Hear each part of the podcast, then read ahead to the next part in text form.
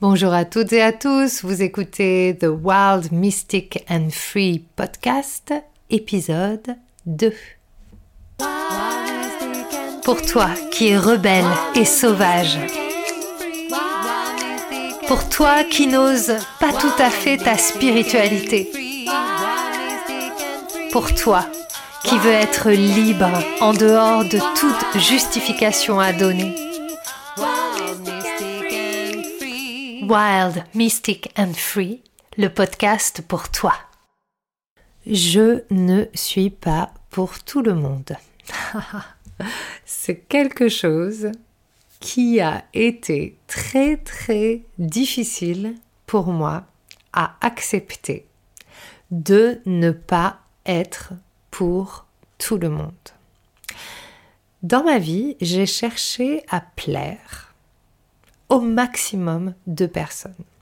Et pour plaire à un maximum de personnes, je me suis adaptée, voire suradaptée à ce que j'imaginais que l'autre avait besoin que je sois, que l'autre avait besoin que je dise, que l'autre avait besoin que je lui montre.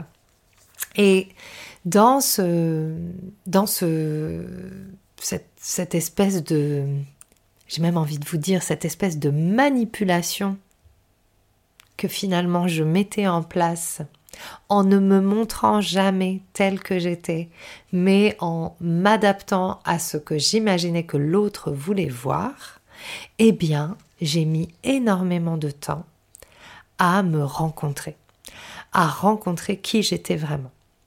Et dans mon parcours, ça a été hyper intéressant parce que euh, finalement, ce que je cherchais à faire en, cherchant à plaire à tout le monde, ou en tout cas à plaire à un maximum de personnes, c'était bien évidemment d'être aimé par les autres, parce que derrière, il y avait cette peur de ne pas être aimable.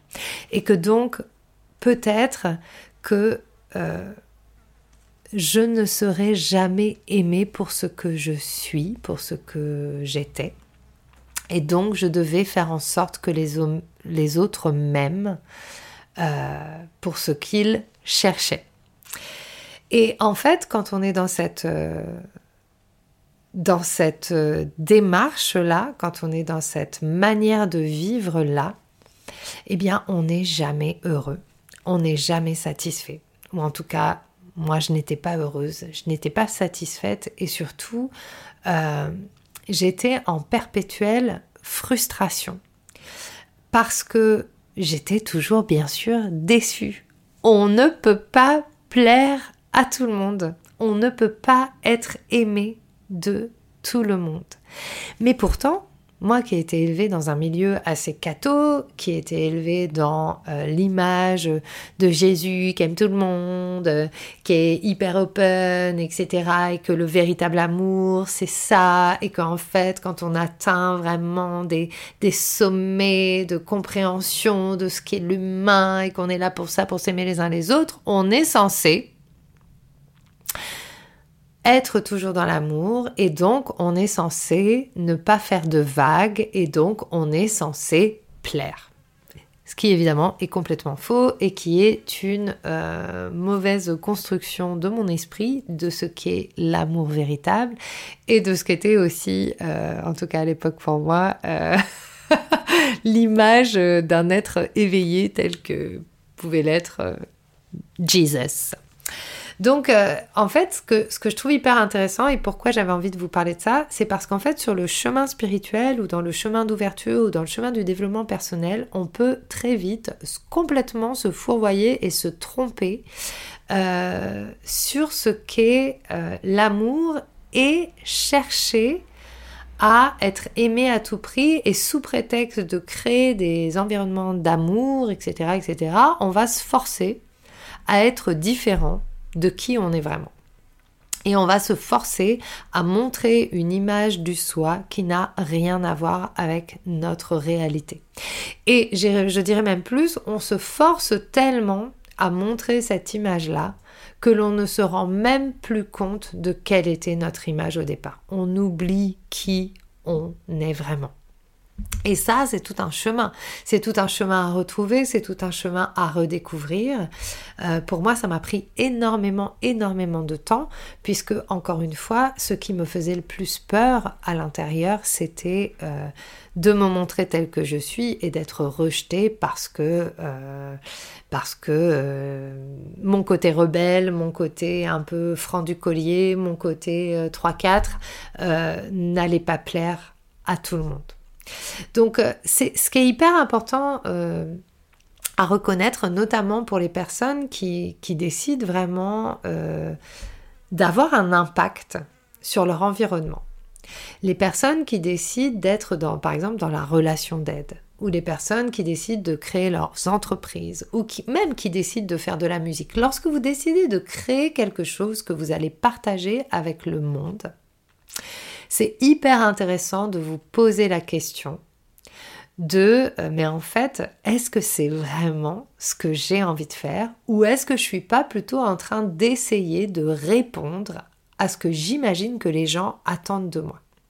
Est-ce que je suis en train vraiment de faire quelque chose à partir de qui je suis et de ce que j'aime ou est-ce que je suis en train de créer quelque chose pour plaire? Dans mon parcours euh, musical, donc euh, j'ai été musicienne pendant 25 ans, je suis toujours musicienne, donc quand on est musicien, on reste toute sa vie. Mais euh, ça a été mon métier, j'étais intermittente du spectacle pendant 25 ans, j'ai fait des projets de création, j'ai aussi fait des projets juste de reprise et choses comme ça. Et en fait, je sais maintenant, avec le recul, que ce qui n'a pas fonctionné pour moi et, ce qui n'a pas marché, ce qui n'a pas pris euh, dans ma mayonnaise artistique, ça a été que j'ai adapté ma créativité aux demandes de l'extérieur. Donc à chaque fois que j'ai rencontré des maisons de disques, par exemple, ou à chaque fois que j'ai euh, euh, travaillé avec des professionnels pour aller un peu plus loin dans ce que je voulais, on a cherché à euh, changer mon projet de départ.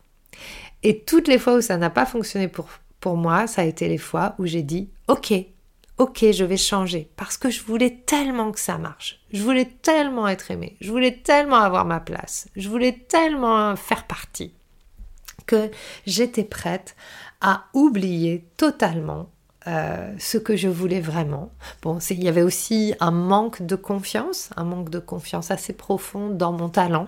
À l'époque, j'avais du mal à reconnaître qu'en fait, euh, bah, tout ce que je créais, c'était extraordinaire. Donc aujourd'hui, ça va beaucoup mieux à ce niveau-là.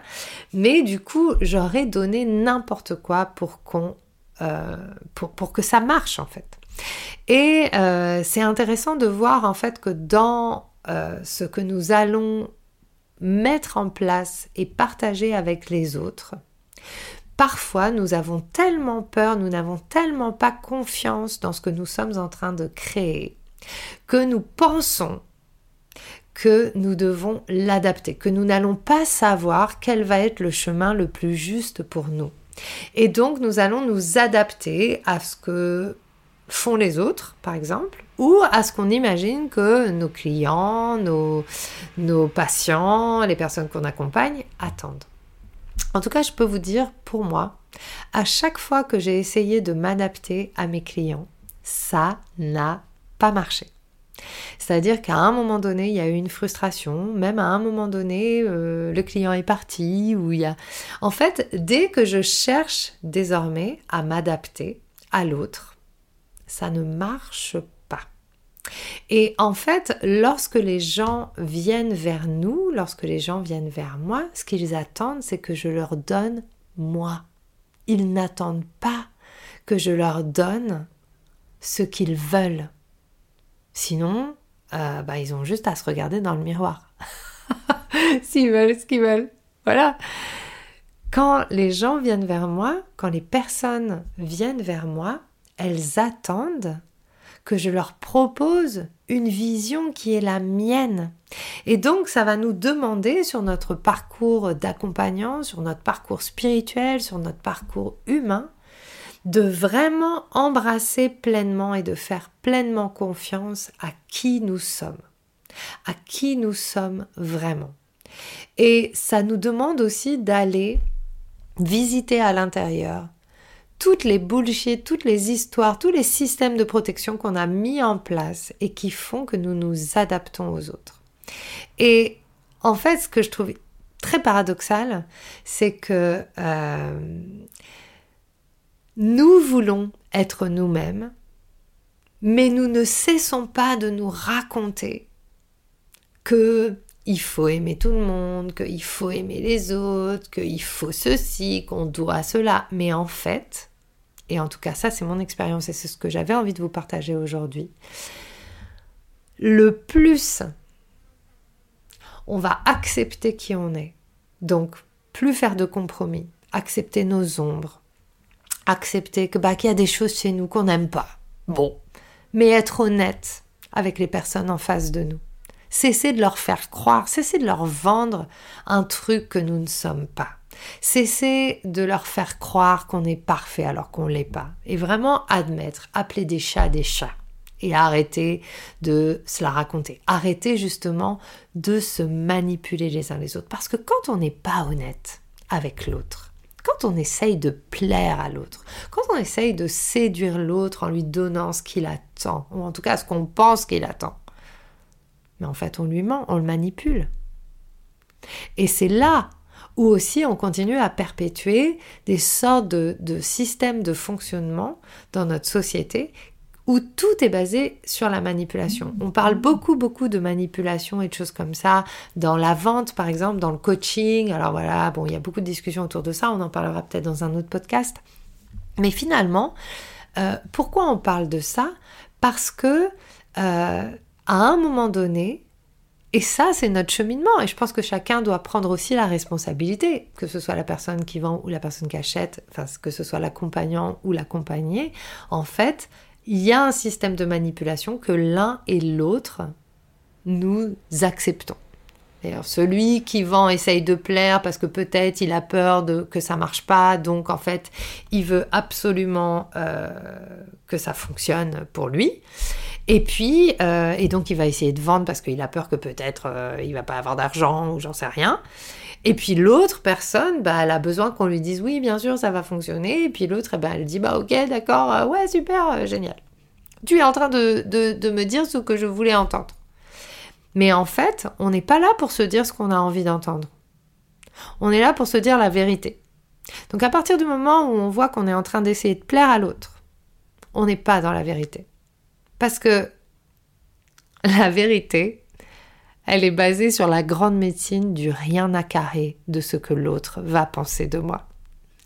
Rien à carré de ce, du quand dira-t-on, de ce que les gens pensent. Moi, je suis intègre avec qui je suis. Et désormais, je ne cherche plus à plaire parce que je ne suis pas pour tout le monde. Et qui m'aime me suive? Cette année, j'avoue, c'est euh, mes deux mantras. Enfin, j'en ai plusieurs des mantras. Mais cette année, un de mes plus grands mantras, c'est je ne suis pas pour tout le monde. Et c'est ok. Et je suis ok avec ça. Ça a été hyper inconfortable. J'ai traversé énormément de moments euh, glauques intérieurement parce que euh, c'est ma plus grande peur que les gens ne m'aiment pas. Donc euh, voilà, ça m'a demandé d'aller bien revisiter pas mal d'histoires et pas mal de choses que je me raconte. Ok. Et puis l'autre mantra, c'est rien à faire de ce que l'on pense de moi.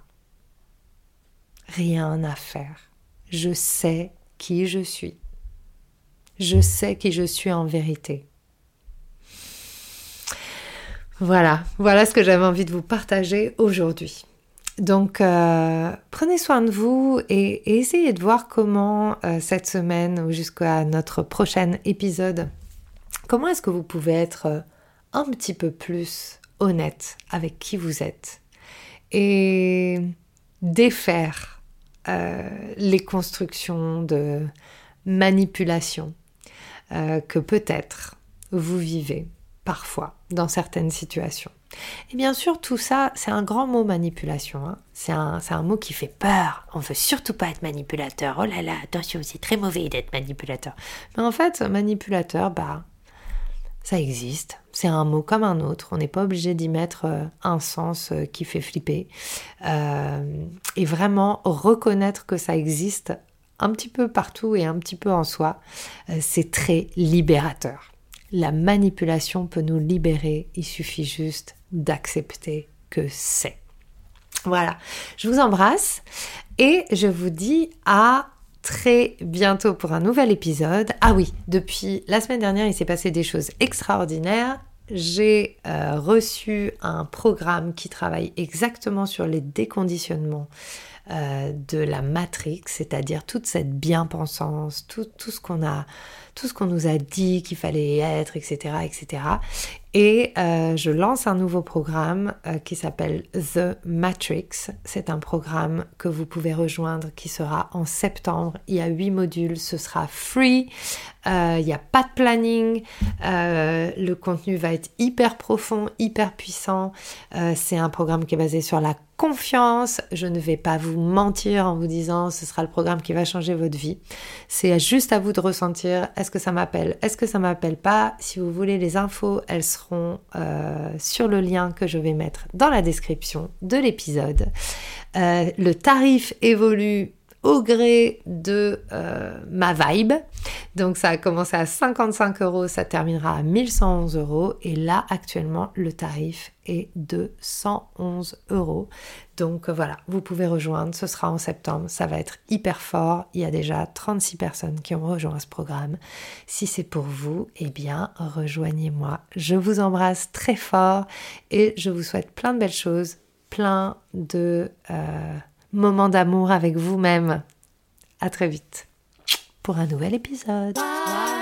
Wild Mystic and Free, c'est aussi une communauté de gens comme toi que tu peux rejoindre pour un an, dans laquelle tu seras coaché, tu recevras des transmissions, tu pourras t'exprimer tel que tu es.